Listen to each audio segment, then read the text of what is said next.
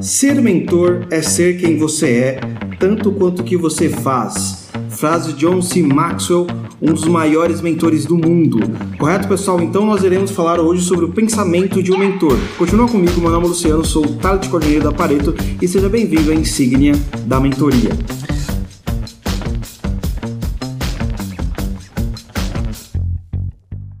Então, pessoal. Já passamos dois episódios aqui. No primeiro eu falei sobre a nossa ementa, no segundo eu falei sobre algumas características. Agora eu quero falar sobre o pensamento do, do mentor, o mindset de um mentor, que é muito importante. Você tem que ter a postura, você tem que saber, na verdade, como você deve lidar com os problemas, você tem que saber como caminhar, como seguir em frente. Então, esse é um aspecto também muito importante que vale a pena você prestar atenção neste podcast. Você vai ver que eu vou voltar muitas vezes a falar de elementos anteriores que eu disse, mas por quê? Porque eles são complementares, tá, pessoal? Então, é, peço que você tenha paciência, tá? Porque nós temos que fazer aqui de maneira calma, tranquila, para que todo mundo possa entender e para que todo mundo possa caminhar junto. Esse é um dos nossos objetivos. Então, a, o primeiro elemento muito importante no pensamento de um mentor é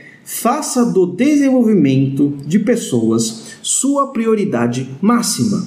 Então, a sua prioridade máxima é a seguinte: olha, eu estou treinando esse sujeito para que um dia ele possa assumir a minha cadeira, para que um dia ele possa aguentar as porradas que eu aguento, para que um dia ele possa aguentar a jornada que eu estou caminhando. Então, o desenvolvimento é você quer que essa pessoa seja tão maduro quanto você. Então, por isso que nós falamos no podcast anterior que é necessário que você já seja uma pessoa madura.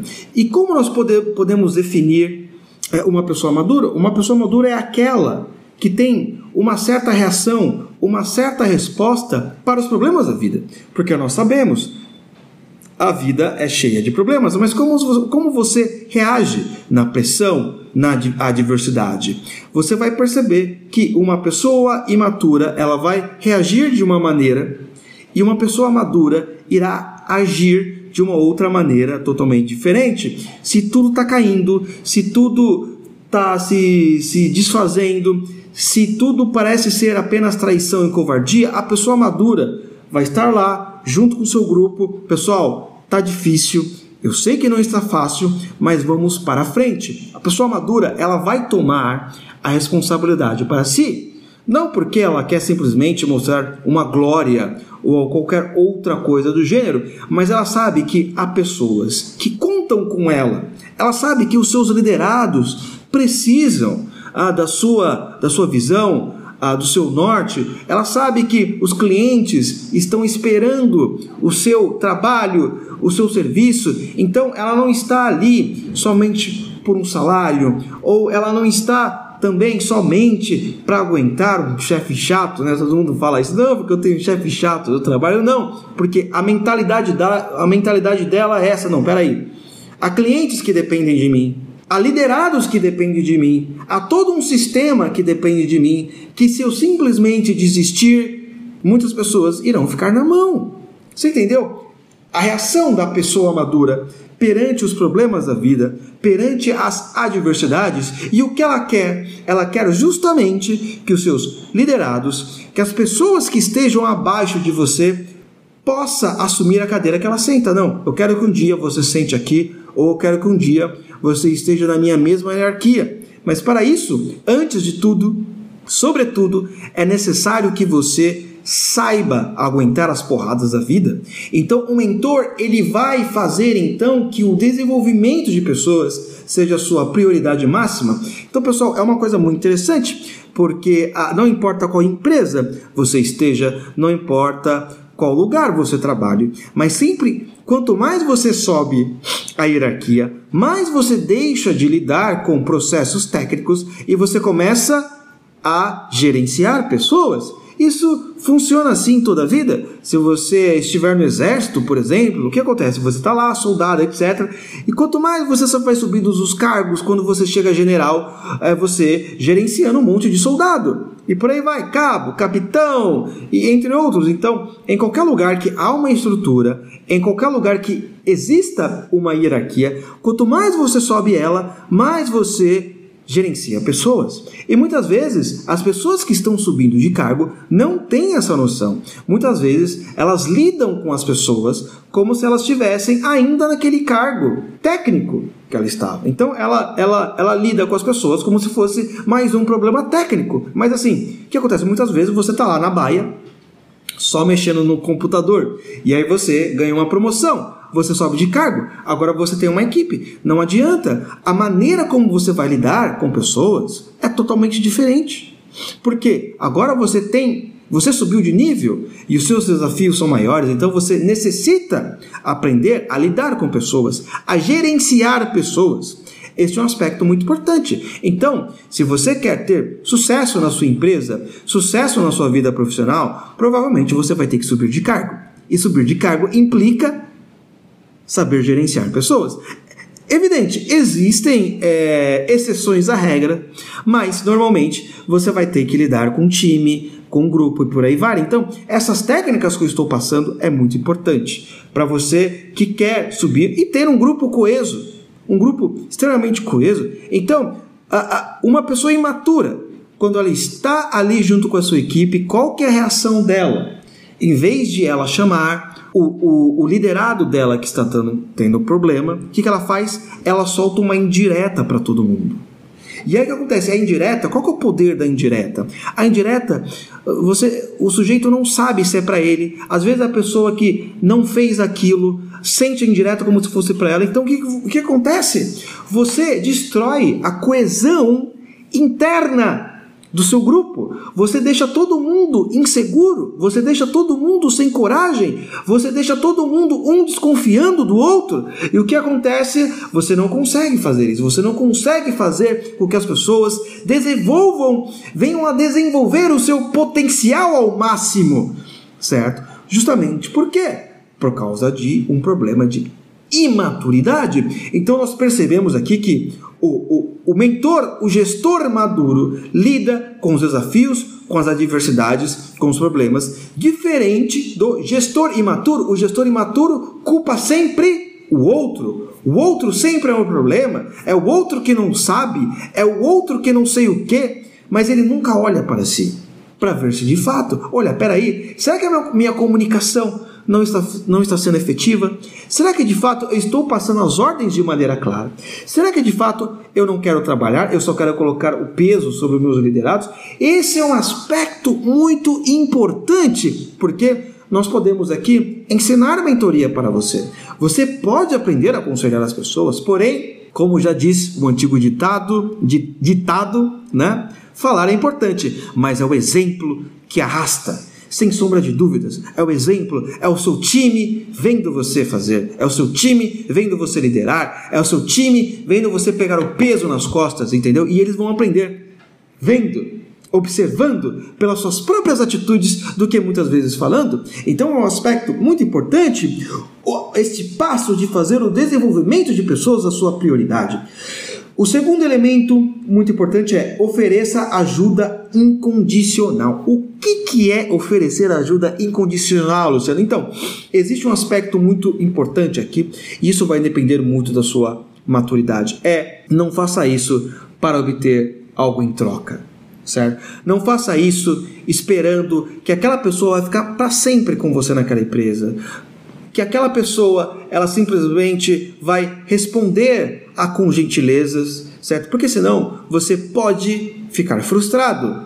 E eu não quero que você fique frustrado. Então, não faça isso com querendo obter algo em troca. Faça isso com a sua missão. Talvez você pode treinar 10 pessoas. Dessas 10, 5 ir embora. 5 não falarem nem um mínimo, nem um obrigado para você correto? Mas as outras cinco irão falar obrigado, elas irão te agradecer e irão ser o que? Líderes mentores que irão gerar outras pessoas. Então você não deve fazer isso pensando em obter alguma vantagem, alguma espécie de vassalagem, alguma espécie de gratidão eterna.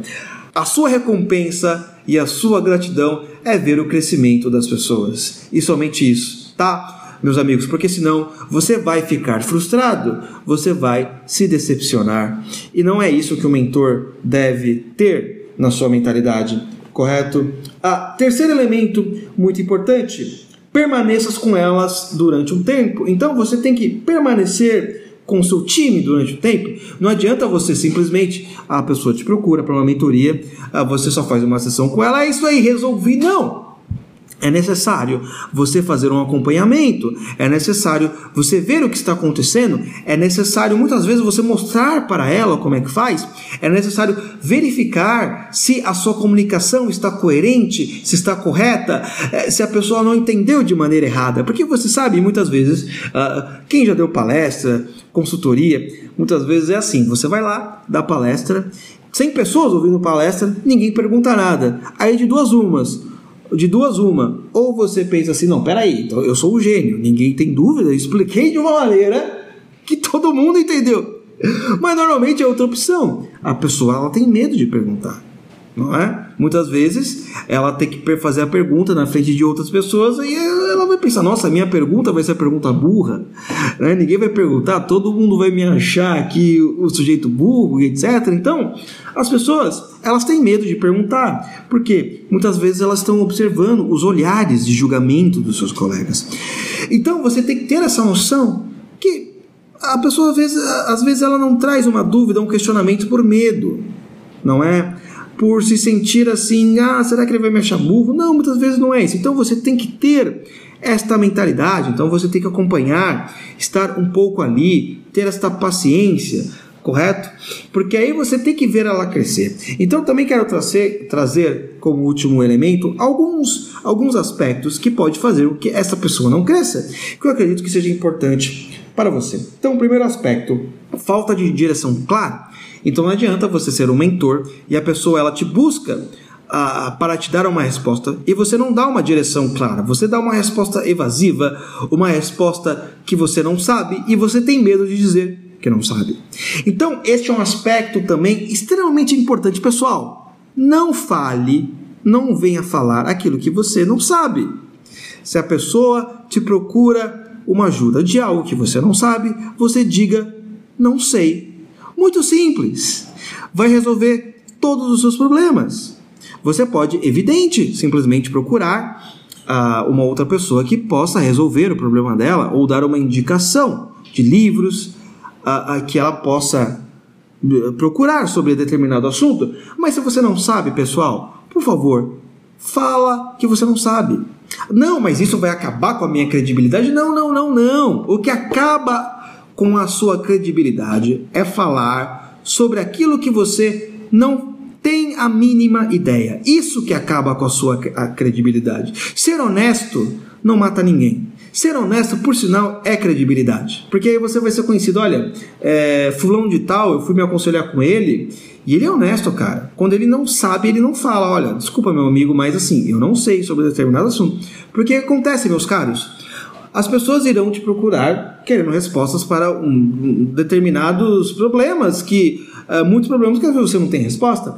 Você pode até falar, dependendo do problema, olha, eu posso procurar um pouco, estudar um pouquinho mais, depois eu te trago. Tudo bem? Mas se você não sabe, pessoal, não tenha medo. Não tenha medo de dizer não sei, porque isso de fato é uma virtude, não é um vício. O problema é quando você realmente gosta de falar aquilo que você não sabe, né? O famoso small talk, como, como é, dizem os americanos, o papo de bar, como diriam os brasileiros, né? Você quer falar daquilo que não sabe, você não entende nada de futebol, quer falar de futebol, você não entende nada de política, quer falar de política, você não sabe quais são as raízes das suas ideias e você quer falar de tudo e tudo e tudo, e que acontece? Ah, você pode prejudicar alguém nisso. Lembre-se, você está lidando com uma pessoa que tem sede do conhecimento, que está perdida e que está procurando você para uma, uma resposta. Então, por favor, não brinque com essas pessoas. Não fale aquilo que você não sabe, daquilo que você não estudou. Isto, isto é muito importante, então use o famoso não sei, não tem problema, não vai matar ninguém, correto? Ah, o segundo aspecto é burocracia. Então, muitas vezes você é, é não consegue fazer com que aquela pessoa venha se desenvolver porque tem muitos aspectos burocráticos. Então, você tem que se, se livrar muitas vezes dessas amarras burocráticas para que ela possa fazer muitas coisas. Então, ah, nós iremos ah, nos próximos podcasts falar sobre como você passar lição, lição de casa, como você pode aplicar uma lição de casa, treinos que ela pode fazer, exercícios mentais e por aí vai, que são muito importantes para que você possa obter um resultado. E muitas vezes também ah, o, o terceiro e último aspecto é o isolamento.